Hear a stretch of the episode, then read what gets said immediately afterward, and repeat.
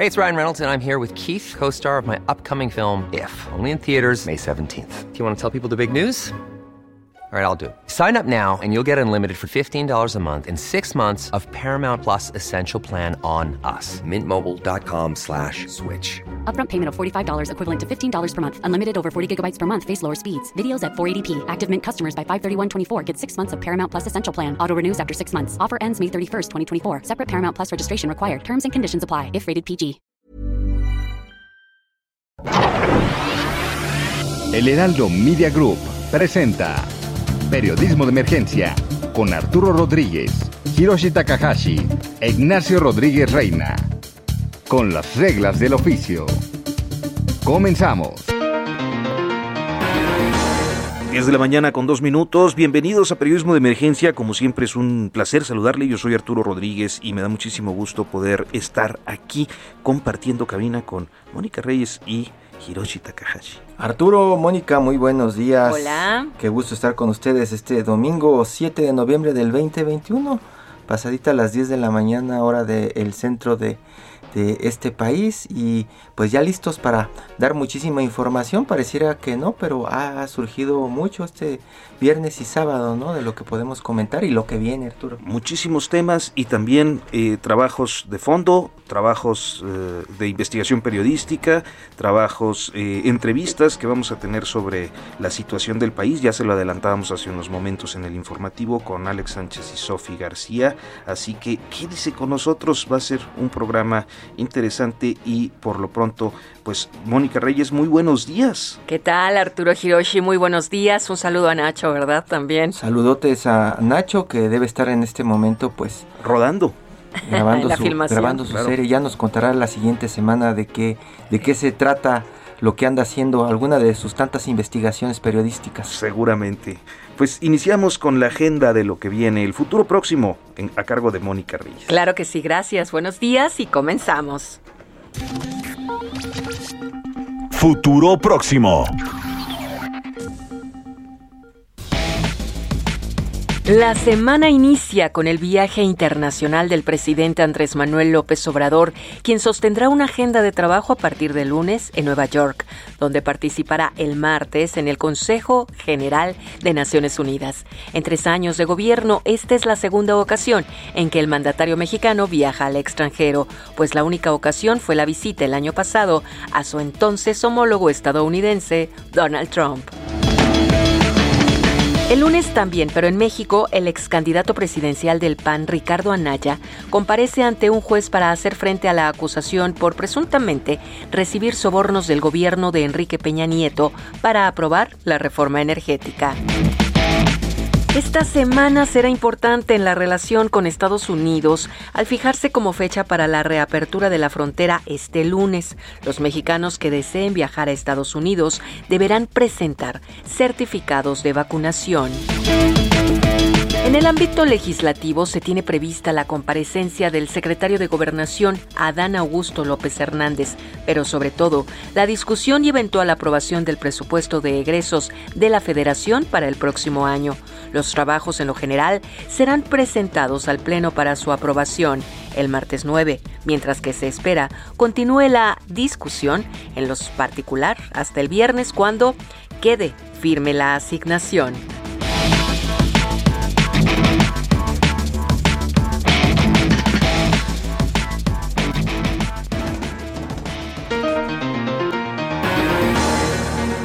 Muchísimas gracias Mónica Reyes por este avance de lo que viene, un avance de lo que es previsible, lo que eh, sin embargo pues eh, no se puede anticipar es eh, aquello que resulta accidental, imponderable, el, el hecho fortuito que pues esta mañana nos amanece con un accidente tremendo en la México-Puebla, Hirochi. Sí, un camión de carga otra vez, dicen, sin frenos, se va contra la plaza de Cobro San Marcos de la carretera en dirección hacia acá, hacia la Ciudad de México. Cruza la caseta y se lleva seis vehículos. De acuerdo con Caminos y Puentes Federales, al menos 19 muertos ayer hasta el cierre de las ediciones de los periódicos tres lesionados y pues muchas preguntas todavía, Arturo, alrededor de esto que pues ya es frecuente, ¿no? Es frecuente que, que estemos hablando de accidentes, ¿no? En las casetas y camiones sin frenos, eh, camiones de doble remolque, este, pues ya parece este eh, algo normal eh, pararte en una caseta en este país Arturo y pues prácticamente estar volteando por el retrovisor para ver si no te no te pasa algo no sí sí sí tenemos tenemos carreteras inseguras ciertamente creo que eh, eso pues lo podemos constatar cada vez que salimos no alguna algún trayecto carretero. Y el otro asunto que también fue un escándalo de fin de semana es eh, pues la renuncia de la secretaria de Turismo de la Ciudad de México en un episodio chismosón ¿verdad? Está muy como de, de sociales, de sociales porque pues la, la, Secretaría de Turismo, que por cierto es descendiente de, de Félix Díaz, eh, el hermano de Porfirio Díaz, ¿no? Sí, y, Paola me parece. Y Paola, Paola Félix, que está a cargo de turismo, estaba a cargo de turismo acá en la Ciudad de México, del equipo de Claudia Sheinbaum, y pues llama la atención porque eh, todo el detonador fue la boda de Santiago Nieto, ¿no? este, con Carla Humphrey. Eh, viene la boda y, pues desde hace algunas semanas algunos medios estaban adelantando el tema de que se iba a realizar esta boda de dos personajes importantes dentro de la política mexicana. Uno muy importante que es Santiago Nieto, el personaje que encabeza la unidad de inteligencia financiera de este país y que está muy ligada a grandes investigaciones contra pues grandes magnates y grandes eh, pues políticos, ¿no? Y pues sí, parece que, que le filtran a un par de compañeros por ahí, este Darío Celis en algún momento, este saca la información de, de Paola Félix allá en, la boda en un avión privado. Eh, y le filtran también la información por ahí eh, a la política online, estuvo, estuvo sacando la información y pues hoy amanecemos con un muy buen texto del periódico Reforma, ¿no? Contando eh, detalles de la boda de Santiago Nieto y Carla Humphrey pero también por allí, eh, pues este escándalo porque eh, llevaban supuestamente, bueno, no supuestamente, llevaban, este, supuestamente digo 25 mil dólares, porque algunos dicen que son 35 mil dólares, ¿no? Los detienen y, y, pues detona esta renuncia, ¿no? Este, de, de, esta, de esta funcionaria que supuestamente violó como las normas de la 4T, ¿no? De, la austeridad. de la austeridad. Y este, y por allí también un, gran empresario de medios se ve involucrado, Arturo. una cosa eh, pues sí, muy, muy de, muy chismosona, yo insisto, pero no deja de ser interesante porque es una cantidad importante para ir a un fin de semana a una boda, ¿no? Sí, y, y, aquí lo que, lo que todo mundo, usted que nos está escuchando, todo mundo está pues especulando es de dónde vino el golpe, porque este tipo de, de informaciones o filtraciones no surgen prácticamente de que un reportero tenga la vista puesta en una boda. Es básicamente información que le pasaron a, algunos compañeros y que se hace pública. Y aquí la pregunta es, ¿quién le quiso hacer daño a Claudia Sheinbaum, a esta señora Félix y también al dueño del periódico El Universal, el señor Ile? ¿Estaremos ante un caso de neoporfirismo?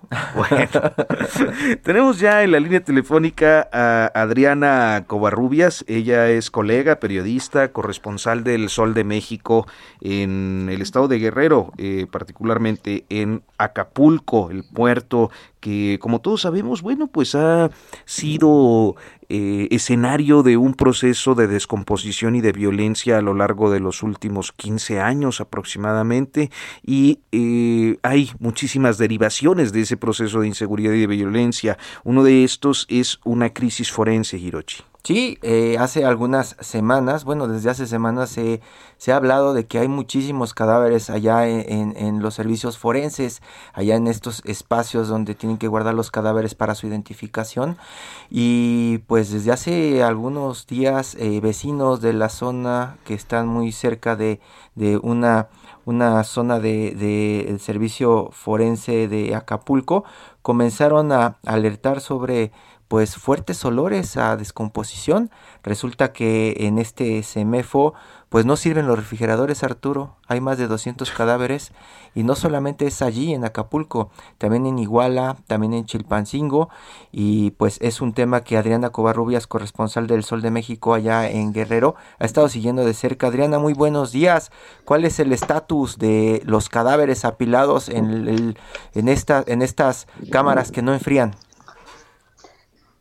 ¿Qué tal? Buenos días, buenos días a la auditoría. Así es, pues el Servicio Médico Forense de Acapulco vive una crisis ante su abandono por parte de las autoridades de la Secretaría de Salud y eso pues ha generado la saturación de cuerpos que debido a que algunas cámaras frigoríficas están descompuestas ha ocasionado la descomposición de cuerpos e insoportables olores pestilentes que afectan a vecinos de los fraccionamientos y comercios que se ubican alrededor. Las instalaciones de CEMEFO tienen más de 30 años que se fundó, están al interior de la Fiscalía Regional de Acapulco y se ubica en la colonia Progreso en la zona centro del puerto. Desde hace tres meses las cámaras frigoríficas con las que cuenta CEMEFO pues no funcionan, las puertas no cierran, además no enfrían. Te informo que la saturación de cuerpos pues que no han sido reclamados por, por, sus familiares, que se estiman más de 250, pues ha generado que eh, su desprendimiento de fuertes olores de cuerpos descompuestos eh, ocasionen un daño ambiental y esto afecte también a los vecinos que viven a los alrededores del servicio médico forense. En el interior de CEMEFO, algunos cuerpos pues están embolsados, otros están apilados, otros están en el piso, eh, al no caber en las cámaras frigoríficas que están inservibles y son muy viejos. Habitantes del fraccionamiento como Real Acapulco, que se ubica a 300 metros de la Fiscalía Regional, así como viviendas aledañas y comercios, pues se han quejado de este ambiente donde se desprende un olor insoportable de cuerpos descompuestos y más cuando están a veces en la hora de la comida, en la hora del almuerzo o están durmiendo. Pues También te comento que pues ante este problema la Fiscalía del Estado junto con la Secretaría de Salud, inhumaron apenas 34 cuerpos del Servicio Médico Forense de Acapulco que no fueron reclamados por sus familiares y los trasladaron al Panteón Estatal Forense de Chilpancingo, que cuentan ya con su archivo básico para su identificación humana. Mientras tanto, pues el gobierno del estado se comprometió a revisar la situación eh, señalan que pues ya se están reparando según los refrigeradores y el problema que se presentó según a que a que empezara a oler mal estos cuerpos es de que las cámaras frigoríficas se dañaron debido a problemas este eléctricos porque con las lluvias que se registraron este recientemente pues eso ocasionó que, que hubiera fallas no y, hasta, y el, el, subsecretario de Salud, Jesús Adame Mendoza, dijo que se está haciendo ya un plan para retirar el exceso de cuerpos que se encuentran en el Servicio Médico Forense de Acapulco Chilpancingo. Y en el caso de Acapulco, pues se está trasladando eh, algunos cuerpos a, a Chilpancingo, a, a, este panteón que tiene la Fiscalía, pero sería en unos 15 o 20 días cuando también se abra un nuevo un nuevo CEMEFO que se encuentra a la salida de Acapulco, cerca del Hospital General de Acapulco, en lo que es la zona del poblado del Quemado. ¿Qué dice eh, Adriana del número, el número de cuerpos? Porque eh, de pronto desde acá, desde la Ciudad de México, podríamos pensar que hay un exceso de cadáveres por la violencia que de pronto reflejan los medios que pues no quieren las autoridades que se sepa, pues ya lo estaba diciendo por allá la presidenta municipal, ¿no? Que le hacen daño al turismo, pero tiene que ver con un repunte de la violencia y, y de muertes que este semefo esté rebasado. Son cuerpos de la violencia, son cuerpos de también de este de diferentes este, hechos que, que, que no han sido reclamados y además eh, cuerpos que ya tienen tiempo ahí, están almacenados, este, también les están haciendo, como les están haciendo estudios genéticos, pues van, es muy tardado para poder eh, llevar a cabo su expediente de cada cuerpo, aquellos que no han sido reclamados, para poderlos llevar a, a, Chilpancingo, ¿no? Entonces casi la mayoría pues son cuerpos de la violencia y este y de personas, ¿no? Que son encontrados, este en lo que es la zona, la región, la región Acapulco, ¿no? Pues eh, Adriana Covarrubias, te agradecemos muchísimo que nos hayas tomado esta comunicación. Yo nos te preguntaría, ¿esta situación de la crisis forense eh, está únicamente en el caso de Acapulco o también lo estamos observando en otras zonas? Eh, eh, está más fuerte en el caso de Acapulco y Chilpancingo. Pero sí hay una saturación, digamos, en otras, en otras, eh, pues en otros semefos, pues. Sí, Acapulco y Chilpancingo nada más, incluso, como te comentaba el subsecretario de Salud, Jesús Adame Mendoza, ya ves que acaba de entrar apenas la administración, él comentó que para retirar ese exceso de cuerpos, pues que está reconociendo que hay muchos cuerpos que todavía no han sido reclamados, pues están llevando algunos a Chilpancingo y además se van a se van a abrir, se va a abrir un nuevo CEMEFO en Acapulco. En Acapulco, el que nos dices ahí por el quemado. el, por el quemado, precisamente para evitar, para disminuir este exceso y, según ya se están arreglando también lo que son las cámaras frigoríficas que no enfrían debido a que el daño fue ocasionado por un cortocircuito que se registró durante las recientes lluvias, pero también reconoce de que las cámaras frigoríficas pues ya son muy viejas y el semáforo que está en Acapulco en el caso eh, el que se encuentra adentro de la Fiscalía Regional de Acapulco, la verdad es un semáforo muy pequeño, no es un semáforo muy grande. Son apenas más de 10 cámaras frigoríficas para meter mucho cuerpo. Entonces, no, no, no caben los cuerpos. Bueno, pues Adriana Covarrubias, pues muchísimas gracias, corresponsal del Sol de México en el estado de Guerrero y pues autora de este reportaje publicado en el Sol de México sobre eh, esta eh, pues situación, crisis forense, ¿no? No hay otro, otro modo de llamarla, ¿no? Es un en, en, el, en Acapulco y en Chilpancingo. Muy buenos días, Adriana, gracias.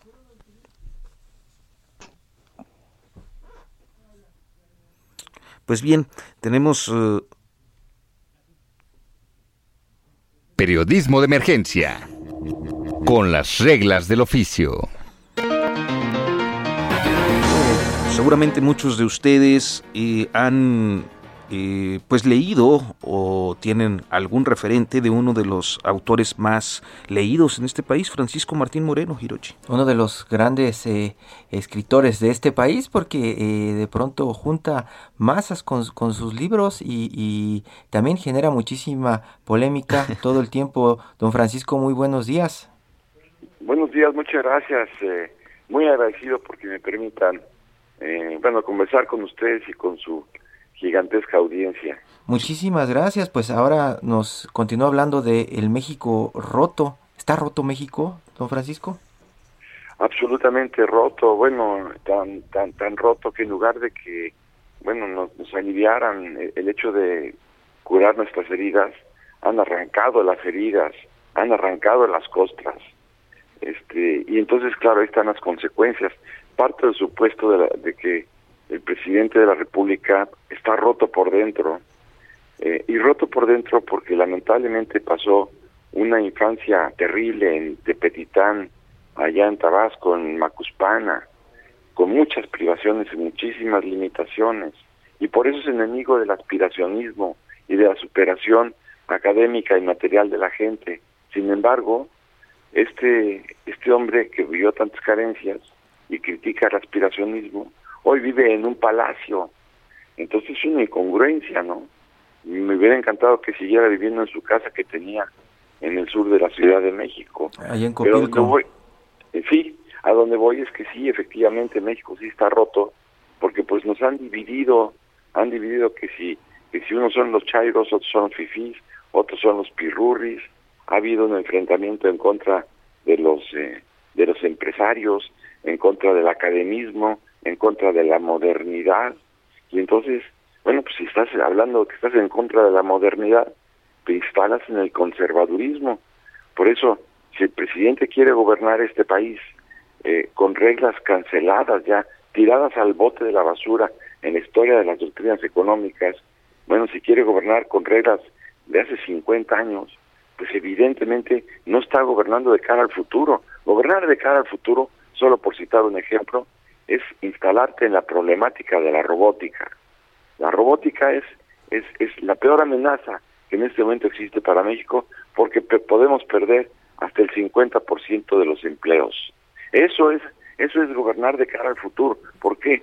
Porque si nuestra gran ventaja, por ejemplo, en las plantas armadoras automotrices, era precisamente el costo de nuestra mano de obra, pues evidentemente que la robótica no no, no, no te cobra salario mínimo, no te cobra jubilaciones ni pensiones, ni se enferman, ni se embarazan, ni van al baño, ni piden vacaciones. Claro. Viene un desempleo terrible, ¿no? Bueno, pero en realidad la novela versa sobre muchas otras cosas más. Cuéntenos un poco, pero antes, antes de, proseguir, creo que el propio presidente lo ha ubicado a usted como uno de pues de sus opositores eh, más tenaces en las páginas de los diarios. ¿Se admite como tal, don Francisco? Bueno, sí, yo soy un opositor porque, porque, a ver, un gobierno que se supone que es de izquierda, lo primero que tiene que hacer es crear empleos, gobernar es crear empleos, gobernar es crear prosperidad, sobre todo si te eriges como un líder de izquierda. Pero ¿qué pasó en los primeros dos años de este gobierno? Bueno, que se perdieron, hay cuatro millones y medio más de mexicanos sepultados en la pobreza. Eso, eso no es el bienestar que, que, que se desea. Claro, si tú dices que te regalan dinero, no, la solución no es regalar dinero. Si la solución fuera regalar dinero, ¿cuánto dinero crees que regalaría Suiza, Francia, Japón, Corea del Sur, Singapur? No, no, no, la solución no es regalar dinero, la solución, y menos para comprar la voluntad electoral, la solución es crear empleos productivos. Esa es la solución. Pero para crear empleos productivos tienes que trabajar una alianza con los empresarios, nacionales e internacionales. Y si partes del supuesto de que son los presupuestívoros, que son los ladrones, que son sacadólares, que son hambreadores del pueblo, pues nunca vas a hacer una alianza con todos aquellos que realmente van, van a, provocar la prosperidad en un país. En, en Cuba, por ejemplo, el 85% de los puestos del trabajo son del sector público. Así es imposible crear prosperidad, pues basta con ir a, a Cuba y sacar una fotografía del Miami de hoy, donde están la mayor parte de los cubanos, con lo que es La Habana de hoy. Ahí, ahí queda una foto, como dicen los chinos, una imagen vale más que mil palabras. Pues, eh, don Francisco, nos, nos queda apenas un, unos minutitos. Este, a mí me gustaría preguntarle eh, muy rápidamente eh, si podemos ver en esta novela los rasgos que en otras de sus obras pues son distintivos, particularmente este aspecto de la historicidad. No sé si nos aceptaría que pudiéramos brincar el corte comercial y en unos momentos continuar platicando con usted pues a propósito de su obra. Encantado, con mucho gusto, claro que sí, gracias. Muchas gracias. Estamos platicando con el escritor Francisco Martín Moreno. Apenas vamos a adentrarnos en, Al libro. En, la novela que es eh, México Roto, su nueva novela. Y eh, pues por lo pronto vamos a hacer una pausa y en unos momentos continuamos en Periodismo de Emergencia.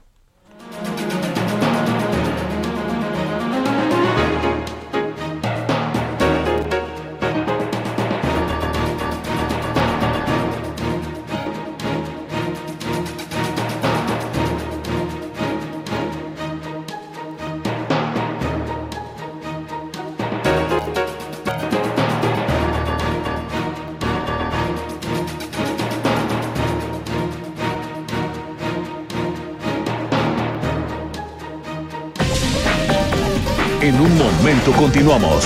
Periodismo de emergencia. Regresamos con las reglas del oficio. Llegó el Festival del Ahorro Soriana.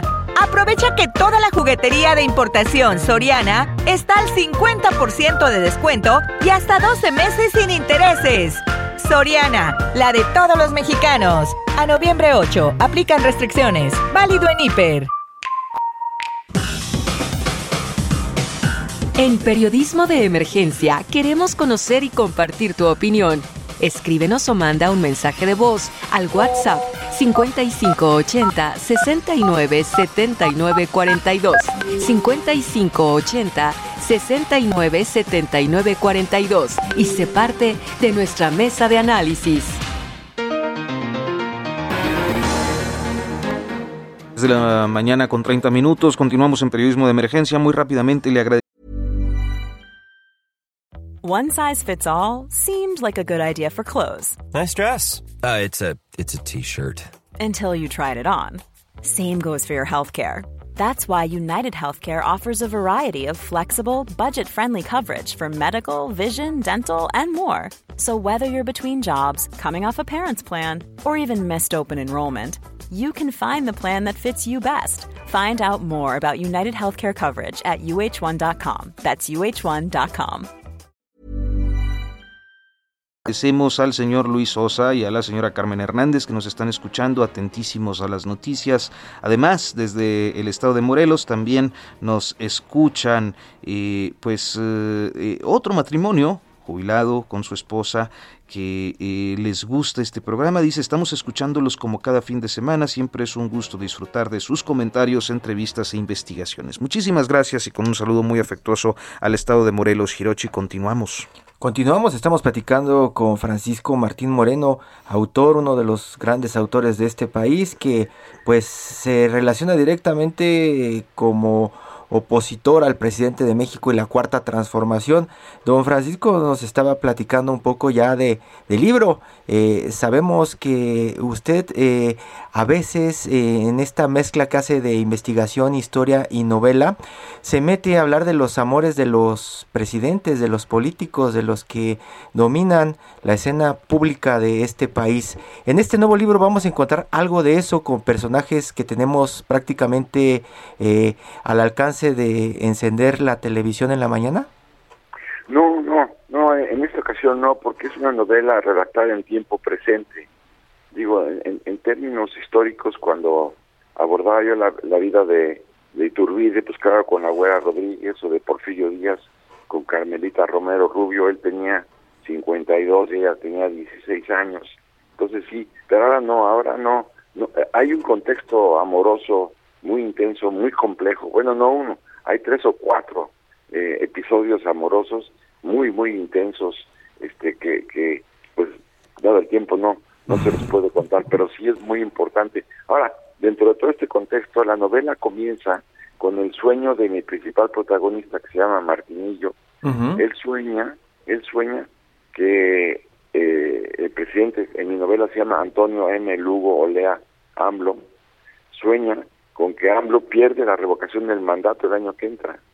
Y entonces sueña también que está en el aeropuerto internacional de la Ciudad de México, el de Texcoco, claro está, no es de Santa Lucía, y está viendo una hilera enorme de aviones con la cola de Japan Airlines, este, Canadian Pacific, British Airways, lo que ustedes quieran, todas las líneas aéreas del mundo. México eh, se convertía de nueva cuenta en el ombligo del mundo.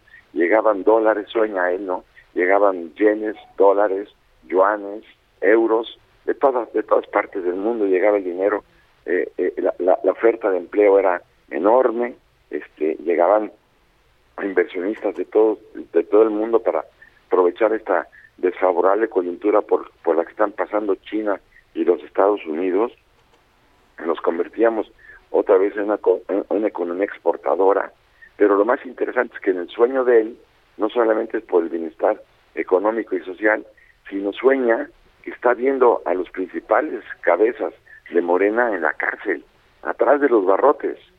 Y, y por si fuera poco, también sueña que hay una, unas jaulas que están circulando por el zócalo capitalino, y en estas, una de las jaulas va el doctor eh, López Gatiel, no Gatel, sino Gatiel, y va en la jaula vestido de presidiario con el traje a rayas, y, y, un tribunal popular lo juzga y lo condena a 250 años de prisión por genocida. Y también en otra jaula va Manuel Berrondo, el, director general de la CFE, al que le lanzan huevos podridos, le lanzan fruta podrida, con un desprecio absoluto, porque desquició la economía, desquició la economía familiar, la economía industrial, la economía comercial, gracias al disparo catastrófico de las de las tarifas, porque como le dicen, ¿qué, qué es más barato que tener energía, eh, energía eléctrica originada en el viento, originada en el sol o, en, o, o, por las olas, que son las grandes tecnologías modernas? ¿Cómo recurrir al combustóleo cuando estás viendo que además es altamente tóxico y muy caro? Está haciendo, está haciendo un trabajo como de historia alternativa, el What If, como hacen algunos escritores como Philip K. Dick y, y, todos estos personajes, ¿no? ¿Qué pasaría si? Y está haciendo como un futuro alternativo de nuestro país en este momento, ¿no? Es correcto, esa es exactamente la idea, pero donde, donde acaba este, este sueño es cuando él localiza en su sueño a, a, AMLO en su rancho, de cuyo nombre no quiero acordarme. está en el rancho y está desesperado porque dice, es que ni los pobres me quieren. Claro, acuérdense ustedes que él se refería a los pobres como animalitos que son mascotas a los que hay que alimentar. Eso es lo que dice AMLO son animalitos, mascotas a las que hay que alimentar porque no se pueden valer por sí mismos. Entonces lo desprecian los pobres porque no hubo empleo, porque se, sepultaron a millones de pobres más en la miseria y además está peleado con los empresarios, con los académicos, bueno, con los tecnócratas, con los profesionales, con todo el mundo. Y entonces decide y piensa pedirle asilo político a Nicolás Maduro. Ahí, ahí acaba el sueño de Martinillo, que bueno, es el principal personaje de esta novela México Roto, ¿no? Pues eh, Francisco Martín Moreno, escritor, le agradecemos muchísimo que nos haya tomado esta comunicación para hablarnos de su libro México Roto. Encantado, pues muchas gracias por su tiempo y por su paciencia. muchas gracias a usted y ya, ya lo estaremos pues leyendo, esperamos nuevas entregas de esta historia. Sí, esta es la segunda parte, la primera parte se llama Ladrón de Esperanzas. Es una trilogía. La primera parte fue Ladrón de Esperanzas, la segunda parte a la mitad del mandato se llama México Roto y la otra parte saldrá en los 2024, pero todavía no le pongo nombre y apellido a la novela. ¿eh? Muchas gracias, Francisco Martín. Muy buenos días. A, ustedes, buenos días. Muchas gracias. Adiós, hasta luego. Hasta pronto. Periodismo de emergencia. Con las reglas del oficio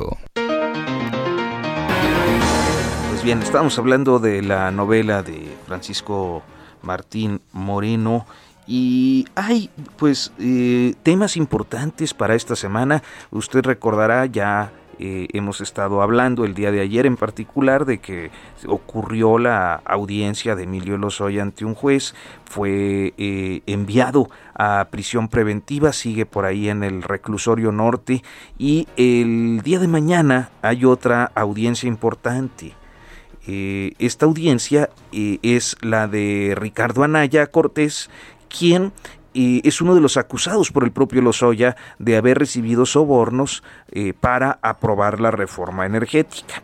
Anaya ha venido esgrimiendo pues una serie de argumentos que eh, parecen derribar las condiciones de modo, tiempo y lugar de la declaración de Lozoya. Y eh, aquí lo interesante pues es ver hasta dónde logró avanzar la Fiscalía General de la República porque por otra parte lo que hemos podido saber y, esto eh, a propósito de la unidad de inteligencia financiera, pues es que la unidad de inteligencia financiera no le ha encontrado mayor cosa. Entonces es un puro, estricto trabajo de, eh, pues ahora sí que la policía investigadora del Ministerio Público, ¿no? Pues es lo que vamos a tener que eh, averiguar esta semana. Es lo que estábamos platicando ayer con nuestro compañero Rafa Ramírez, ¿no? Que él ha estado muy cerca del PAN desde hace muchos años qué es lo que va a pasar esta semana, ¿no? Se pueden definir muchas cosas. Eh, si no aparece eh, este personaje, si no llega ahora que lo están citando, pues puede pasar como con otros personajes que de pronto se pierden y los dan como, pues prácticamente eh, personas que se, ajá, se fugaron de la justicia. ¿Qué va a pasar esta semana? Va a ser interesante estar observando eso.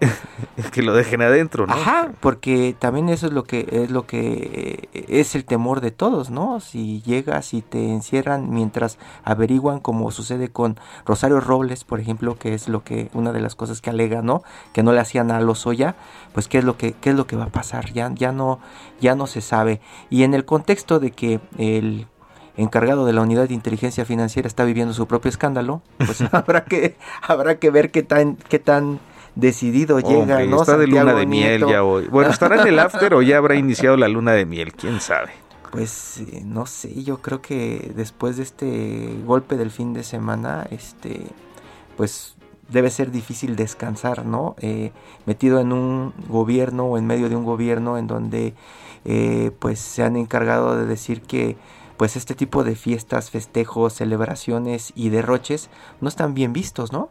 Pues sí, pero pues así es el amor. Y decías uno de los puntos importantes, Arturo, eh, hace ratito fuera, fuera del aire, eh, cómo se configura el escenario, las interpretaciones que vamos a hacer esta semana alrededor del el gobierno de la Ciudad de México, cuando la encargada de turismo está fuera en una boda, está en medio de un escándalo, cuando la Fórmula 1 y esta competencia grandota que no crean en algún momento se está desarrollando, Arturo? Es, es que es posiblemente el fin de semana con mayor derrama económica por turismo en la Ciudad de México al menos creo que eh, pues el propio gobierno capitalino, el propio gobierno federal dieron a conocer cifras impresionantes, no me acuerdo de cuántos millones de dólares. Siempre hablan de, siempre hablan de, siempre hablan de dinero, que es el argumento, el mayor argumento para atraer turismo, este tipo de, este tipo de eventos en, en, el país.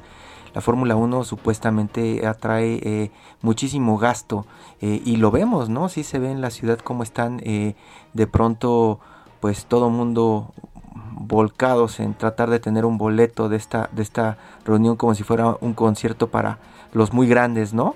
Como si fuera un festival para los muy grandes. Y los precios, Arturo, los precios que de pronto nos anuncian, ¿no? Este, 100 mil, 200 mil, 300 mil, un millón de pesos por alguno de estos boletos, pues vuelve totalmente aspiracional esto, ¿no?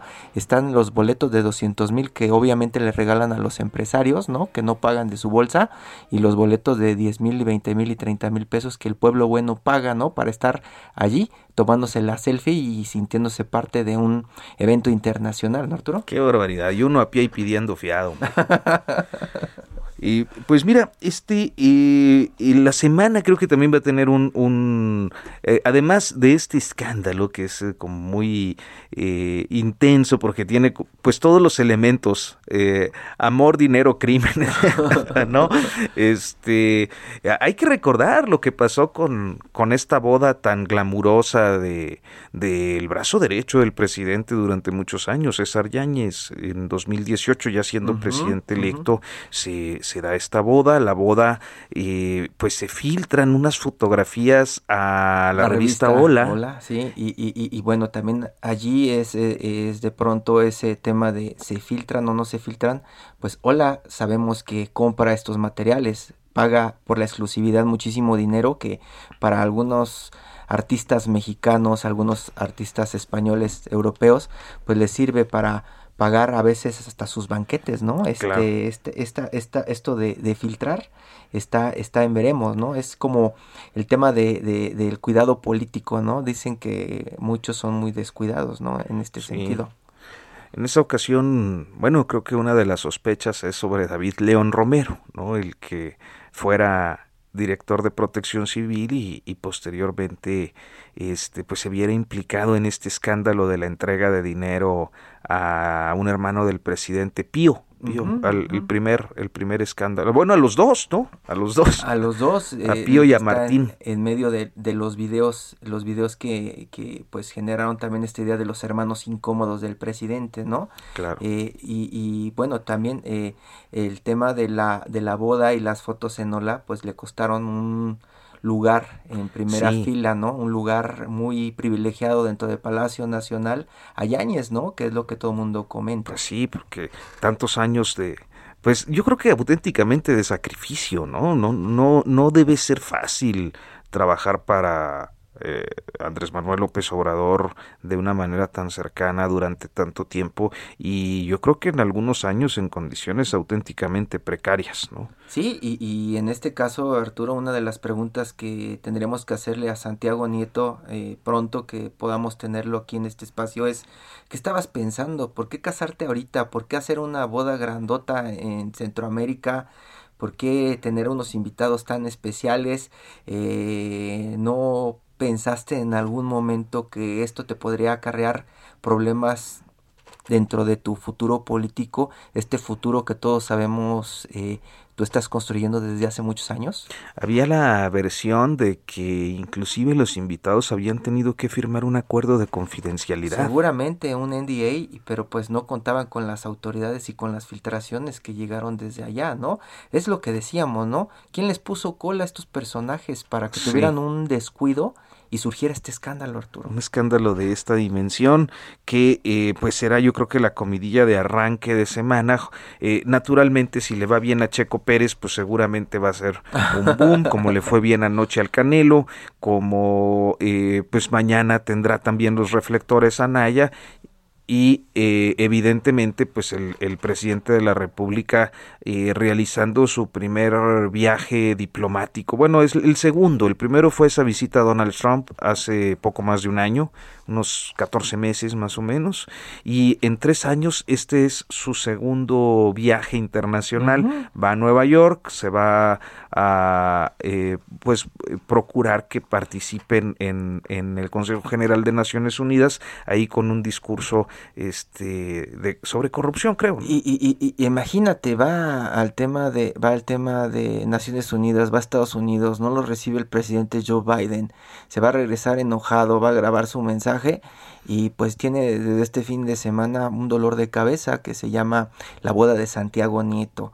tiene este personaje, ¿no? Que trabaja con Sheinbaum, todos sabemos que él está muy cercano a la jefa de gobierno de la Ciudad de México, que tiene en medio o en el centro del escándalo a uno de los personajes que está encargado de turismo.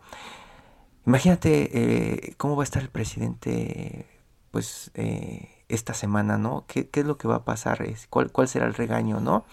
Al parecer, la persona que quería generarles este dolor de cabeza ah, dentro, de, dentro de Palacio Nacional lo consiguió Arturo.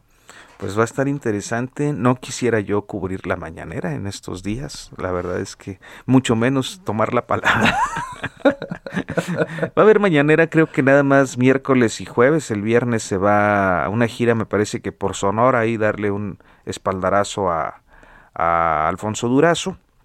Este, y bueno, pues será, será otra semana. Será, será, interesante, será interesante ver cómo se arman las preguntas en la mañanera, ¿no? Quiénes tienen la voz para lanzar esas preguntas y también será interesante qué es lo que responde el presidente cuando cuestionen el tema de la boda de Santiago Nieto con Carla Humphrey, con la encargada de turismo de la Ciudad de México y su renuncia, con eh, la Fórmula 1 y Claudia Sheinbaum en este momento y con pues uno de los personajes que ha criticado duramente el presidente en sus mañaneras, el señor Ili, el dueño del periódico El Universal, ¿no? Que Pero fuertemente en esta trama, ¿no? Entonces, ¿qué responderá?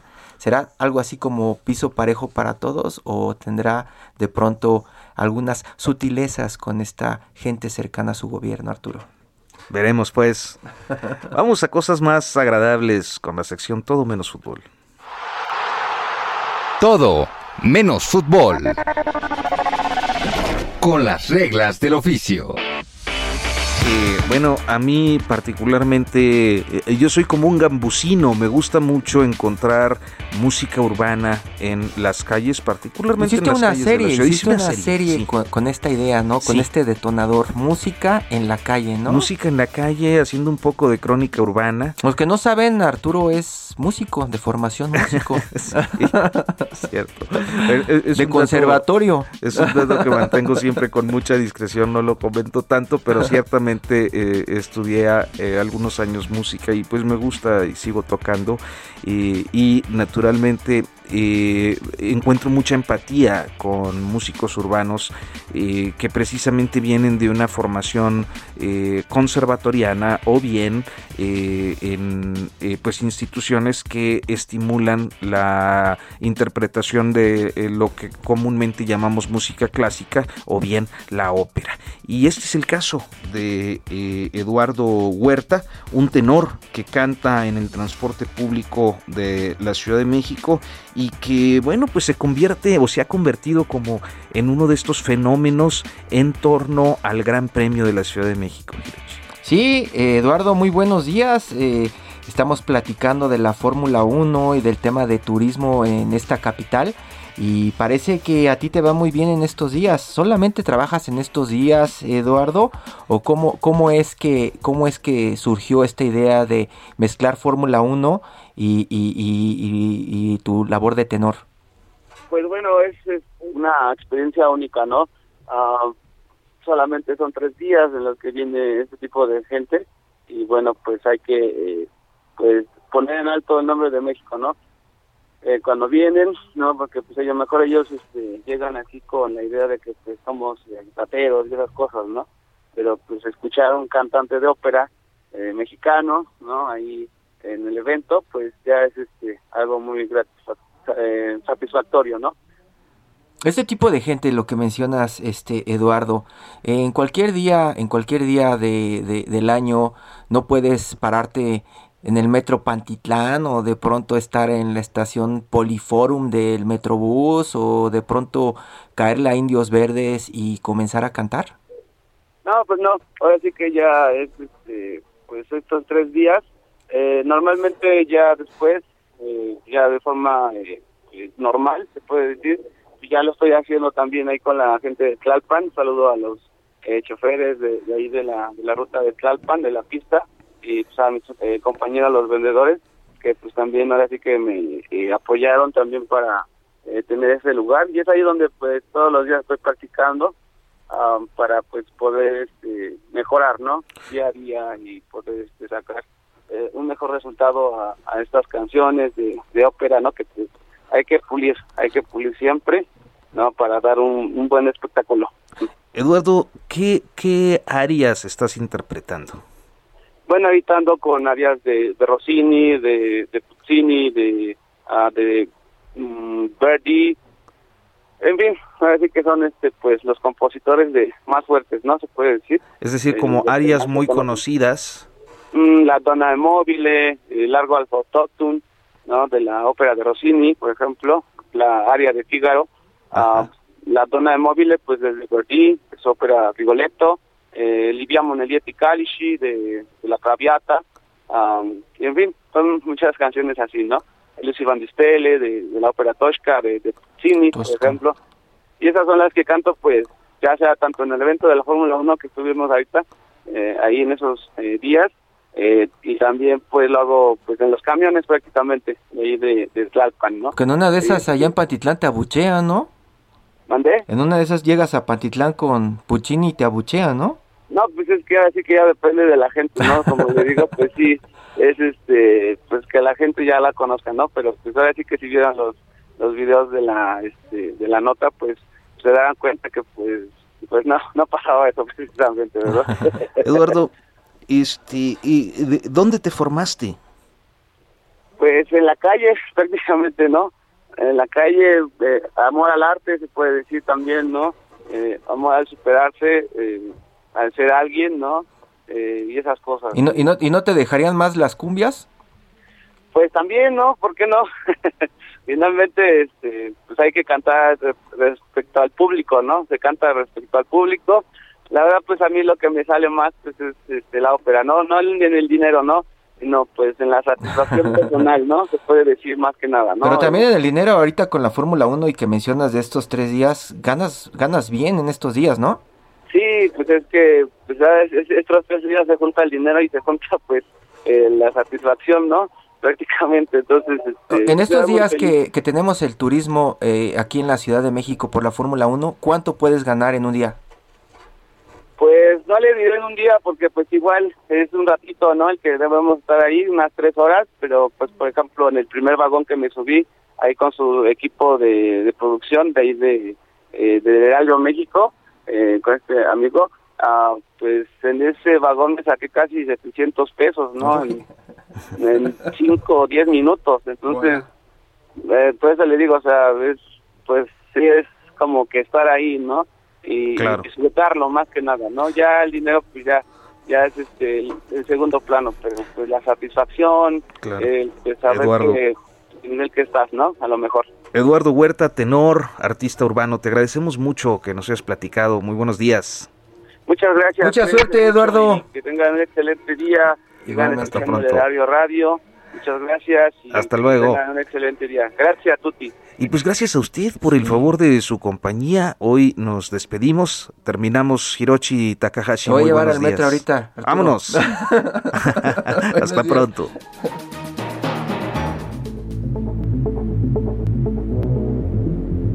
Esto fue Periodismo de Emergencia.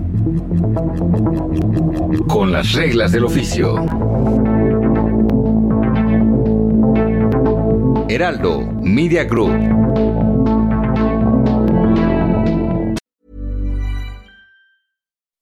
When you make decisions for your company, you look for the no brainers. If you have a lot of mailing to do, stamps.com is the ultimate no brainer. Use the stamps.com mobile app to mail everything you need to keep your business running with up to 89% off USPS and UPS. Make the same no brainer decision as over 1 million other businesses with stamps.com. Use code PROGRAM for a special offer. That's stamps.com code PROGRAM.